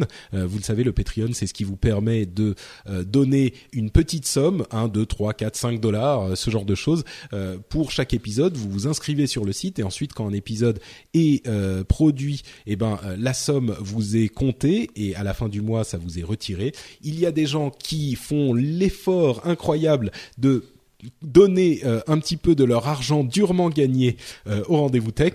Je remercie aujourd'hui donc Jack Suleiman, Jean-Philippe Daman, Moustique, euh, Jahan Deberges ou Deberges, Watch TV, Marcel Bichon, Vivian Larieux, Toya, Matt C Thomas. Merci à vous les gars, euh, c'est vraiment adorable de votre part. Euh, vous savez à quel point ça me fait plaisir et ça m'aide. Euh, je remercie également tous les autres. Et entre parenthèses, on est en train d'arriver bientôt à la fin de, de, la liste et on recommencera au début après. Donc si vous voulez être cité bientôt, n'hésitez pas à aller donner un petit, à vous inscrire sur Patreon. Évidemment, la première règle à respecter sur cette histoire de Patreon, c'est que vous êtes vous êtes là sur la durée. Hein. je préfère largement quelqu'un, je le dis souvent, mais je préfère largement quelqu'un qui donne un petit peu moins euh, pendant longtemps plutôt que quelqu'un qui euh, donne un petit peu plus mais qui va s'arrêter assez vite. Euh, c'est c'est quelque chose de, la stabilité est importante pour ce genre de choses. Et d'ailleurs, je disais, je vous invite chez moi. C'est quelque chose que un, dialogue qui s'établit. c'est vraiment une chose en laquelle je crois et en particulier pour ce type de média beaucoup plus que pour que pour d'autres, ne serait-ce même que pour YouTube qui est quand même un média relativement personnel. et j'ai fait sur le site de Patreon justement euh, une ce que j'ai appelé une grande consultation nationale où euh, j'ai lancé une discussion qui a été hyper active. En fait, j'ai comme à mon habitude écrit un pavé interminable sur euh, ce que je pensais de, de là où était le rendez-vous tech et là où il pouvait aller dans les semaines et dans les mois à venir, voire même dans les années à venir, comment on pouvait faire évoluer les choses et ce que pensait, ce qui intéresse les auditeurs. Alors j'avais d'abord ouvert la discussion aux patriotes, les gens qui contribuent. Et puis évidemment, je veux pas limiter ce genre de discussion aux seules personnes qui contribuent à l'émission, donc je l'ai ouverte ensuite à absolument tout le monde. Euh, et on a eu donc une grande discussion assez active. Je pensais pas que les gens euh, liraient mon pavé interminable, comme je le disais. Et il y a plein de gens qui ont donné leur avis, qui ont euh, dit ce qu'ils en pensaient. ça a été vraiment une discussion positive et constructive. Et il en est ressorti à peu près, en, gros, deux choses. Il y avait beaucoup de gens qui disaient différentes choses, mais les deux tendances que j'ai notées, euh, c'est que les deux choses parmi la liste d'une dizaine de choses que je proposais, les deux choses qui ont intéressé les gens, c'était euh, l'idée d'avoir parfois pour les commentaires euh, intéressants qui sont dits sur les épisodes précédents, le fait de les avoir dans l'épisode d'après, si ça apporte quelque chose, si c'est quelque chose de cohérent et une chose dont on n'avait pas discuté, un éclairage nouveau, euh, des informations supplémentaires, on pourrait en parler dans l'épisode à venir. Euh, et il y a une autre, un autre sujet, euh, une autre proposition, c'était peut-être des mini vidéos d'explication sur YouTube. Euh, comme tu disais, Dani, la question de la vidéo, c'est peut-être quelque chose que je vais essayer d'explorer à l'avenir, qui semblait plaire en tout cas parmi toutes les propositions. Étrangement, les choses comme le live ou les, épisodes en vidéo ou les l'augmentation du rythme de parution, par exemple, c'était des choses qui plaisaient pas forcément à tout le monde. Contrairement à ce que j'aurais pensé, il y a des avantages bien sûr au fait d'avoir un live avec une chatroom et tout ça, mais ça demande énormément de boulot. Euh, mais c'était pas quelque chose qui euh, semblait séduire énormément de gens. Par contre, le fait d'avoir des petites vidéos de 3, 4, 5 minutes d'explication de sujets euh, intéressants et importants sur la tech, des choses que vous pourriez partager avec des gens auxquels vous voulez diffuser ce genre d'informations importantes, peut-être que ça c'est quelque chose qui pourrait être intéressant. Donc on verra si je me mettrai à faire quelque chose de ce genre-là. En tout cas, ce qui est sûr, c'est que euh, on a aujourd'hui des commentaires très intéressants qui avaient été dits dans l'épisode précédent et que je vais vous lire euh, à la fin de l'émission.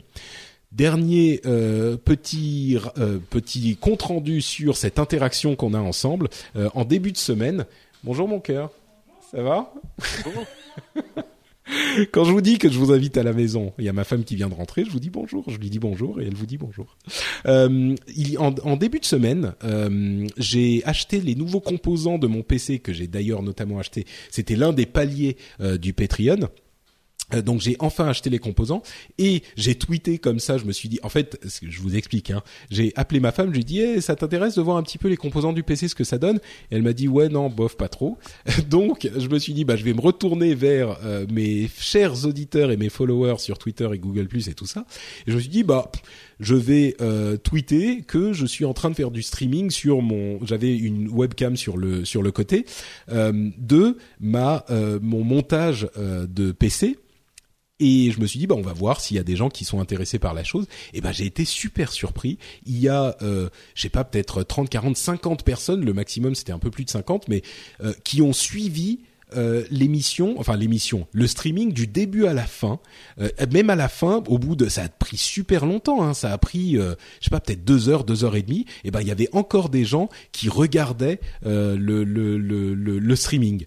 Il y avait 40, 45 personnes qui regardaient. Alors évidemment, moi quand y a les gens sont mis à regarder, je suis rentré en mode Patrick animation. J'essayais de, de rendre les trucs intéressants. Je parlais de ce qu'étaient les différentes pièces, comment ça fonctionnait pour, comme quelle était la fonctionnalité dans le PC, ce que j'avais choisi, euh, comment j'allais le monter, euh, les problèmes que j'avais pendant le montage, etc. C'était euh, super sympa à passer avec vous. je mettrai les liens, le lien de la vidéo parce qu'elle est pas sur ma chaîne YouTube quand même. Hein. elle est en version privée, donc c'est uniquement les, les, les, quand on a le lien qu'on peut la voir. je la mettrai dans les notes de l'émission. Si ça vous intéresse, je ne sais pas pourquoi ça vous intéresserait, mais si ça vous intéresse, euh, vous pourrez aller le voir. Et accessoirement, euh, après avoir fait un montage parfait qui s'est super bien passé, j'ai réinstallé Windows, j'ai même pas eu besoin de réinstaller Windows. Eh ben, je me suis rendu compte qu'il y avait un truc qui marchait pas avec mon nouveau matériel, un seul, c'était la connexion à mon micro. Le truc le plus important dont je peux pas me passer bilan, j'ai dû retourner euh, à la boutique. On a, ils sont en train de tester le la, la carte mère, etc. On va voir si ça, si la carte mère euh, est utilisable finalement ou pas. J'y retourne demain. On verra ça.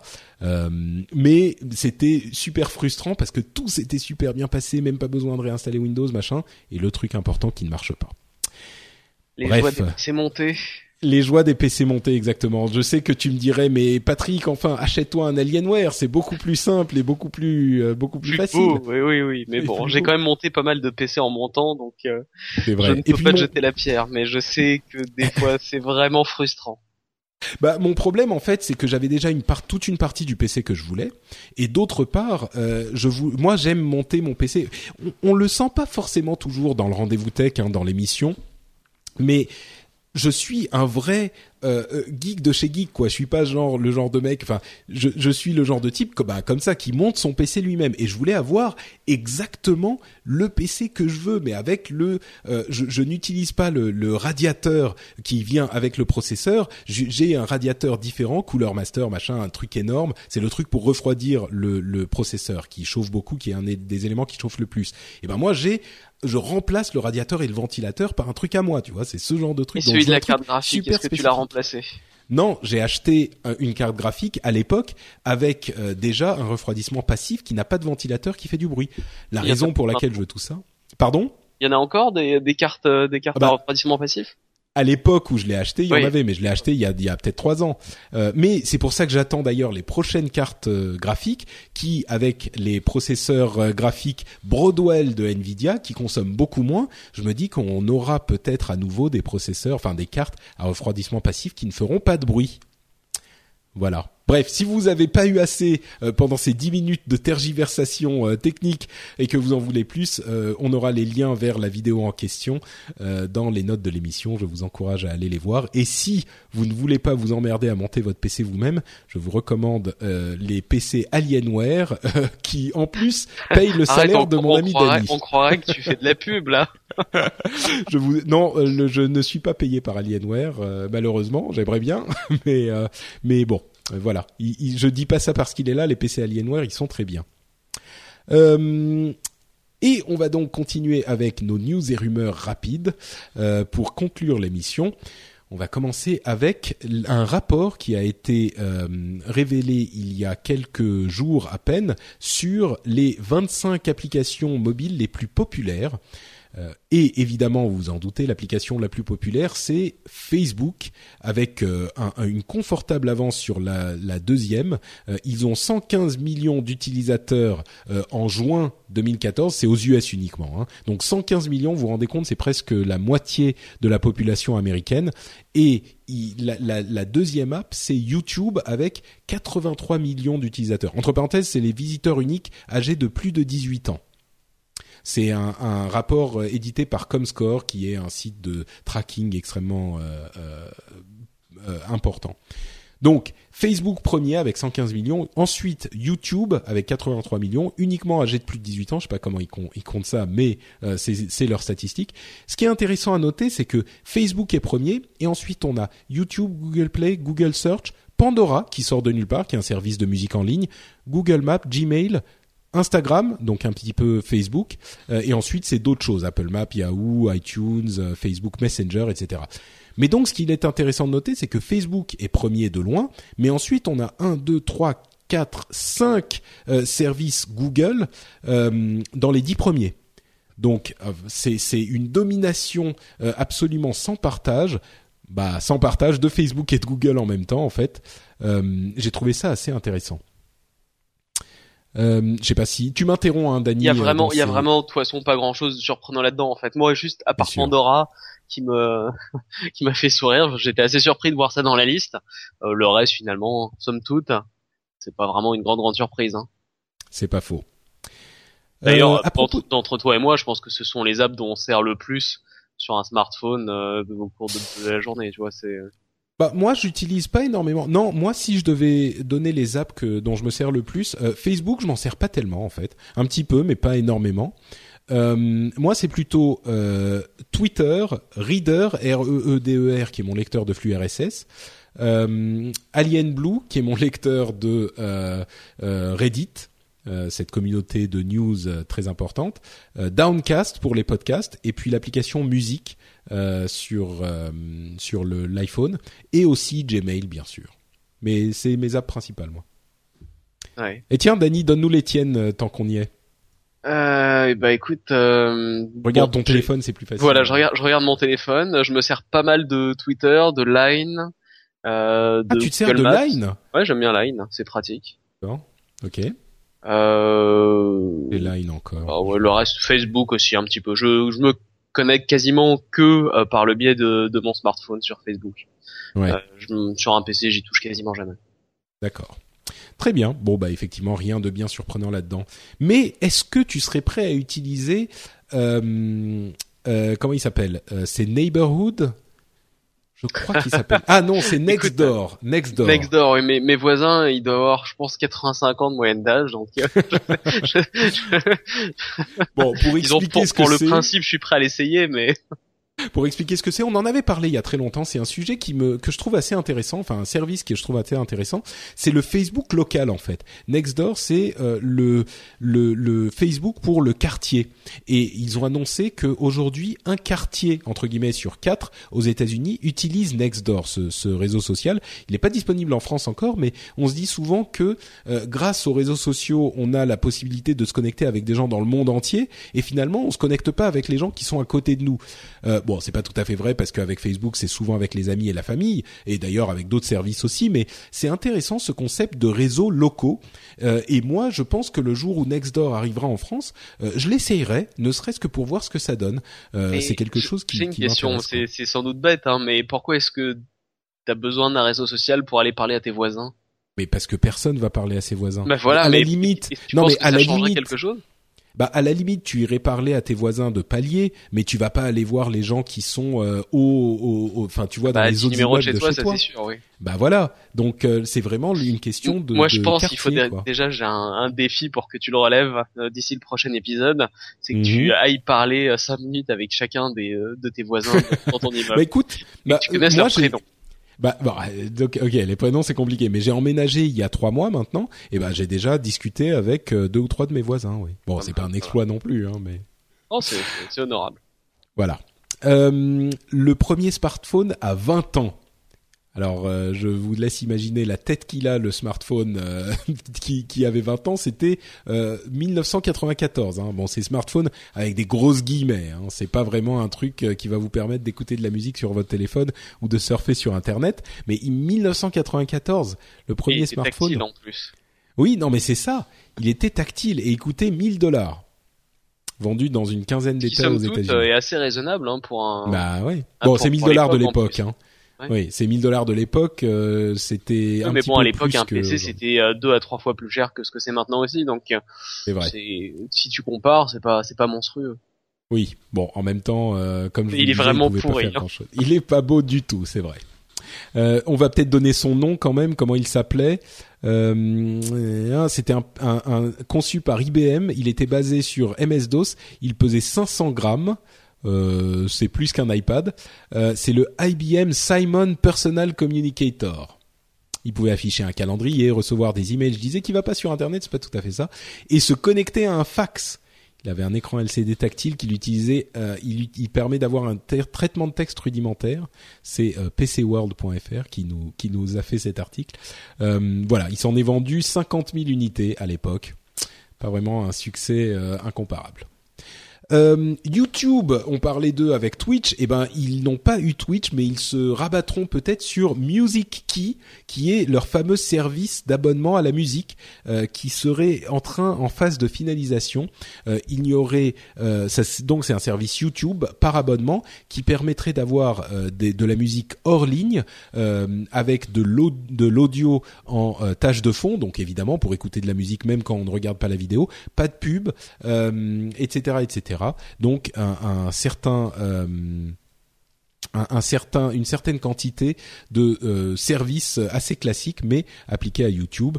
Euh, voilà, je ne sais pas si c'est vraiment intéressant. Ce qui est sûr, c'est que c'est quelque chose. La musique est extrêmement importante sur YouTube, mais euh, c'est la musique. euh, euh, enfin, comment dire C'est un service qu'ils doivent trouver un moyen d'intégrer parce que euh, c'est une opportunité énorme. Et oui, ça peut nous paraître bizarre d'avoir YouTube qui fait de la musique uniquement en audio aujourd'hui, mais il n'y a pas de raison que ça fonctionne pas plus qu'autre chose. YouTube est extrêmement populaire, donc. Et accessoirement, ils auraient peut-être des concerts, des remixes euh, et ce genre de choses qui seraient disponibles euh, sur euh, sur YouTube et de la musique donc exclusive. La possibilité de faire des remixes, par exemple, c'est quelque chose de qui pourrait être intéressant.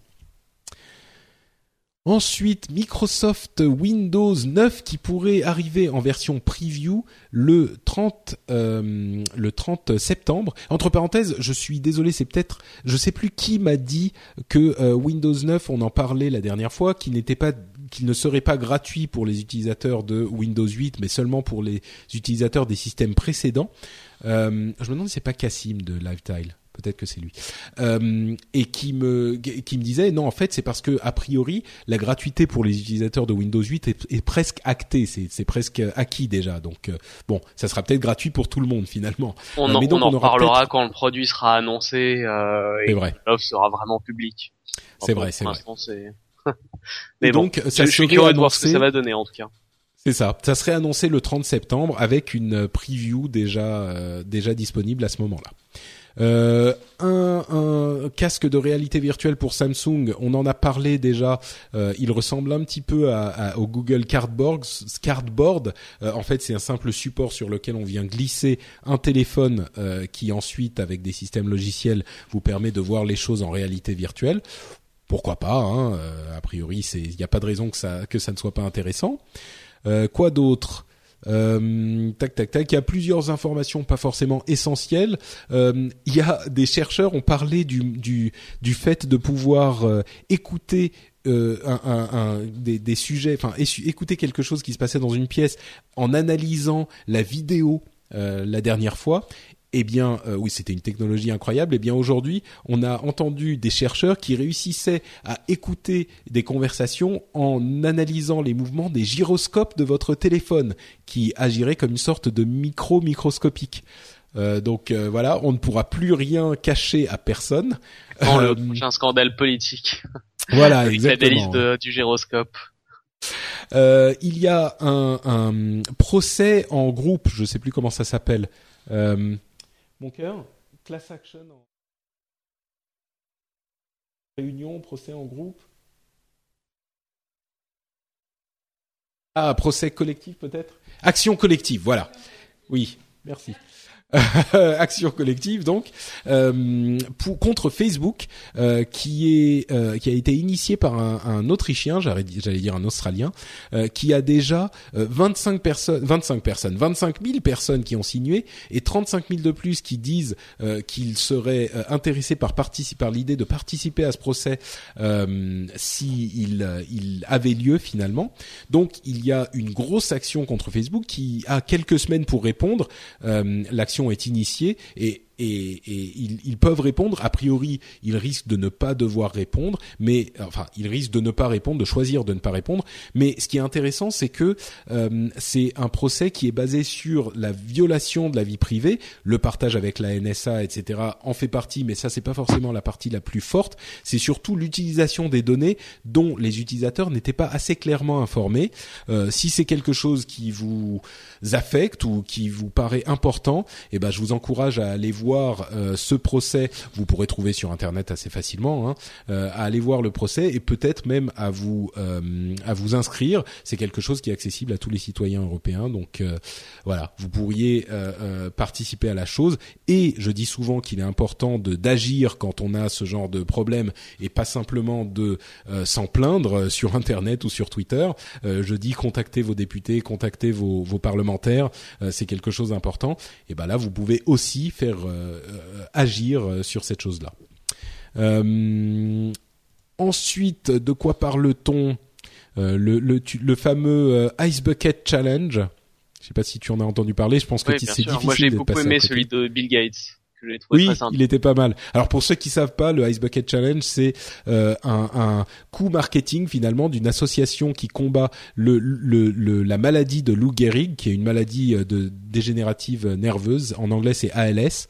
Euh, qui a euh, commencé à initier un truc qui est devenu viral, euh, qui était l'idée que vous alliez proposer des défis à n'importe qui et la personne défiée devait soit se verser un seau d'eau glacée avec des glaçons sur la tête, soit donner de l'argent à l'association. Et euh, je ne sais pas comment, c'est parti dans les hautes sphères de la technologie et tous les plus grands euh, présidents, directeurs généraux de toutes les sociétés et maintenant c'est allé euh, carrément plus loin. Tout le monde est en train de le faire. D'ailleurs, c'est c'est devenu en fait en trois jours, c'est passé de super marrant et cool à un petit peu relou. Mais bref, celui de, de, de Bill Gates, bah justement, tu pourrais le, le décrire, Danny et bah Bill Gates, juste euh, au lieu de verser le seau euh, d'eau glacée sur lui comme l'ont fait les 99% des gens qui ont relevé le, le, défi, lui il a décidé carrément de construire euh, une une machine qui, en tirant juste sur la corde, permettait de faire basculer le, le seau et de verser l'eau sur sa tête. Voilà, donc il a monté, il a montré, il a fait preuve de son talent en, en physique. de designer, d'ingénieur. De designer, d'ingénieur, et pour pour faire vraiment euh, quelque chose d'original. Donc c'était euh, assez bien. C'était marrant parce que c'était fait avec beaucoup d'humour, évidemment. C'était le truc où il faisait, hm, je, trace deux trucs et c'était fait n'importe, enfin, euh, comme un, le diagramme était hyper simpliste, etc. Euh, c'était fait avec de l'humour, donc c'était pas mal effectivement. L'autre qui m'a plu, euh, c'est celui de Destiny, qui est un jeu vidéo qui va sortir dans dans quelques, dans deux semaines maintenant, et qui a fait dans le jeu, en fait, les développeurs du jeu ont, ont qui étaient les anciens développeurs de Halo, des gens très très connus bien sûr. ils ont fait dans le jeu un, un, monstre du jeu qui envoie l'eau depuis la lune et il y avait une blague avec That Wizard came from the moon et là c'était The Bucket came from the moon depuis la lune. Il a envoyé sur le personnage qui est en train tranquillement d'attendre et qui comprend pas ce qui se passe et ils ont défié d'autres personnages de jeux vidéo, ce qui était très drôle. Et entre parenthèses, bien sûr, tous les gens qui ont fait, les gens connus qui ont fait tout ça, euh, ont bien sûr donné de l'argent à l'association aussi. Donc au final, c'est une très bonne opération pour tout le monde. Euh, c'est le genre de truc marrant. Bon, maintenant c'est terminé. Je pense que c'est pas mal que ça soit terminé, mais c'est le genre de truc marrant qui profite à tout le monde finalement. Pourquoi pas? Dernière chose, euh, l'annonce de l'iPhone 6 devrait avoir lieu le 9 septembre, a priori. Euh, la date n'a pas été confirmée, mais c'est celle qu'on entend à droite à gauche depuis un moment. On essaiera peut-être de faire un upload live avec Cédric et euh, Jérôme. Donc peut-être on verra si c'est possible ou pas, mais on va essayer en tout cas de faire un upload live pour couvrir cet événement ensemble. Ça pourrait être marrant. Ça fait un moment qu'on n'a pas fait de live et c'était pas parce qu'on voulait pas. Hein, c'était une question de temps et d'énergie et de préparation. Donc euh, là, on essaiera de le faire. On, verra ce que ça donne. J'ai du mal à voir ce que ce qu'Apple va annoncer en fait, parce qu'il y a tellement d'informations qui ont déjà filtré. Il y a eu tellement de leaks que finalement, qu'est-ce qu'ils vont pouvoir dire de nouveau qui ah n'a bah pas déjà hein. été euh, filtré, voilà. Rien, on sait déjà tout. La seule, enfin, il y a quelques questions dont on n'est pas sûr, mais euh, non, on sait déjà tout. Mais c'était déjà le cas hein, dans les deux, trois, quatre années précédentes, donc c'est pas très surprenant non plus. Je pense que vu la popularité de leurs produits, c'est un, un, un vrai défi que de que de garder le secret jusqu'au bout. Exactement, ouais. Euh, et donc, euh, si on n'a pas ce live, on aura un débrief de toute façon de l'event, euh, quoi qu'il arrive. Et accessoirement, pour les fans de Motorola, il y a sans doute une annonce pour des nouveaux téléphones. Ah oui, oui, il y en a quelques-uns, surtout pour la smartwatch, la Moto 360. ça serait le 4 septembre, donc un petit peu avant. Et puis, il y aurait d'autres choses qui arriveraient du côté de Samsung aussi dans, dans cette période, dans cette semaine début septembre. Donc, tout le monde essaye de profiter de la rentrée et se vole un petit peu la vedette pendant les, deux premières semaines de la rentrée. Voilà pour les informations du rendez-vous tech numéro, on est combien 140 euh, c'est le dernier épisode d'août. La prochaine fois, ça sera la rentrée, comme je le disais, avec euh, tout plein d'informations hyper hyper importantes euh, sur l'actualité de la de la tech, des vraies informations ce coup-ci. Donc on se retrouvera à ce moment. Évidemment, avant qu'on ne se quitte, Dany, ça fait bien longtemps que tu n'es pas venu sur le rendez-vous tech. Est-ce que tu veux dire aux auditeurs où ils peuvent suivre une personne de qualité comme toi qui a une une qui travaille pour une marque aussi aussi incroyable qu'Alienware. Et eh oui, bien sûr, je suis sur Twitter. Bon, j'ai dû faire euh, trois posts en... depuis le début de l'année, mais reviens sur Twitter, Dani. Tu sais que c'est bien mais mieux je que consulte, tout le reste. Je consulte Twitter tous les jours, par contre. Ouais, c'est vrai que de temps en temps, tu fais des petits messages. À chaque fois qu'il y avait un truc qui t'était adressé, euh, tu étais, tu, tu répondais. Exactement, exactement. Donc même si je suis pas très très actif parce que j'étale pas forcément ma vie euh, euh, dessus, en contrepartie je lis et euh, des fois ouais quand ça m'amuse ou quand ça m'intéresse, je réponds, c'est sûr. Et donc mon Twitter c'est Note Danny. Ah mais d'où as-tu bien pu trouver ce C'est moi qui ai créé ce ce ce, ce ah, attention hein. Attention, d'autres gens se sont jetés dessus comme des vautours. bon, et pour ma part, c'est Note Patrick, vous le savez bien depuis le temps que je vous le répète, Note Patrick sur Twitter et ailleurs. Vous pouvez aussi bien sûr contribuer au rendez-vous tech en allant sur euh, Patreon com slash rdvtech ou plus simple lrdv.fr, le rendez-vous.fr et euh, vous savez que nous apprécions chaque centime que vous contribuez au fonctionnement de cette émission. Je vous remercie infiniment encore de votre participation. Je remercie Danny et At Jeff qui ont participé à cet épisode et on se donne rendez-vous dans 15 jours pour un nouvel épisode. Ciao à tous. Merci à tous. Ciao. Mais enfin, mais non, voilà que j'oublie euh, pour le premier épisode où je voulais donner des commentaires des épisodes précédents, voilà que je les oublie. Non, je suis toujours là et on va voir les deux commentaires que j'avais sélectionnés, c'est-à-dire celui de Tuto qui nous parlait de ces euh, ondes qui pouvaient transmettre de l'énergie et on se demandait si ça pouvait être dangereux ou pas. Eh bien, il nous dit bonjour, je rejoins mon camarade sur la nature des ondes. Il faut vraiment différencier les ondes électromagnétiques, micro-ondes, infrarouges, lumière, UV, rayons X, rayons gamma, etc., qui sont des manifestations pures d'énergie plus ou moins euh, énergétiques, disons puissantes et potentiellement dangereuses en fonction de leur nature, la durée d'exposition, etc. Et une onde mécanique, comme le son par l'air, ou une vague, un tremblement de terre, etc si on peut se noyer ou mourir d'un ou mourir d'un étage qui nous tombe sur la tête, ça reste des effets indirects de ces ondes qui sont loin d'avoir le potentiel nocif de leur sœur photonique. Si quelqu'un de pénible vous parle pendant longtemps, vous pouvez mourir d'ennui, mais pas par l'air, euh, mais pas de l'air qui l'aura fait vibrer. Donc voilà, merci pour cette petite explication Touto qui faisait référence à quelqu'un d'autre qui avait aussi laissé des commentaires. Effectivement, il faut pas confondre les deux types d'ondes. Le son, c'est de la vibration d'air, donc a priori c'est pas vraiment dangereux. Deuxième commentaire que j'avais sélectionné, c'était celui de Nicolas B qui nous faisait une référence à euh, Minecraft que j'avais essayé d'expliquer et, et je disais que Minecraft était une sorte de kit de Lego géant et virtuel pour les enfants.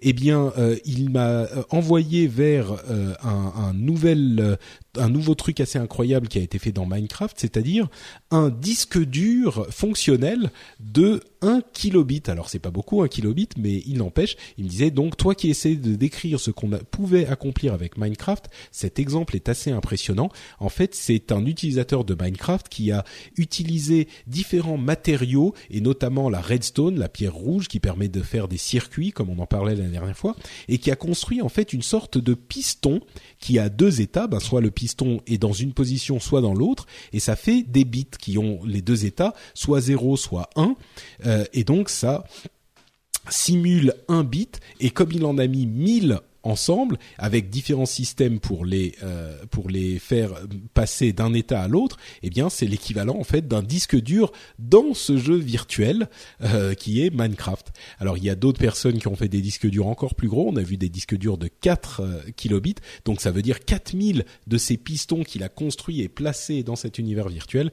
La question qui reste à euh, résoudre, c'est de savoir quand quelqu'un créera dans Minecraft un ordinateur qui réussit à jouer à Minecraft. Au revoir.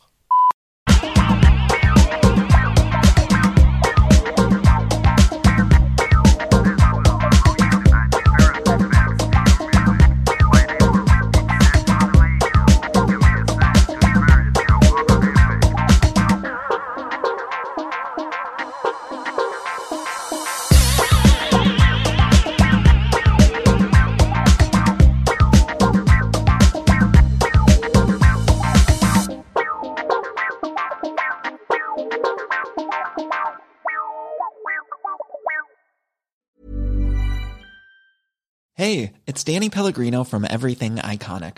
Ready to upgrade your style game without blowing your budget? Check out Quince. They've got all the good stuff shirts and polos, activewear, and fine leather goods, all at 50 to 80% less than other high end brands. And the best part? They're all about safe, ethical, and responsible manufacturing. Get that luxury vibe without the luxury price tag.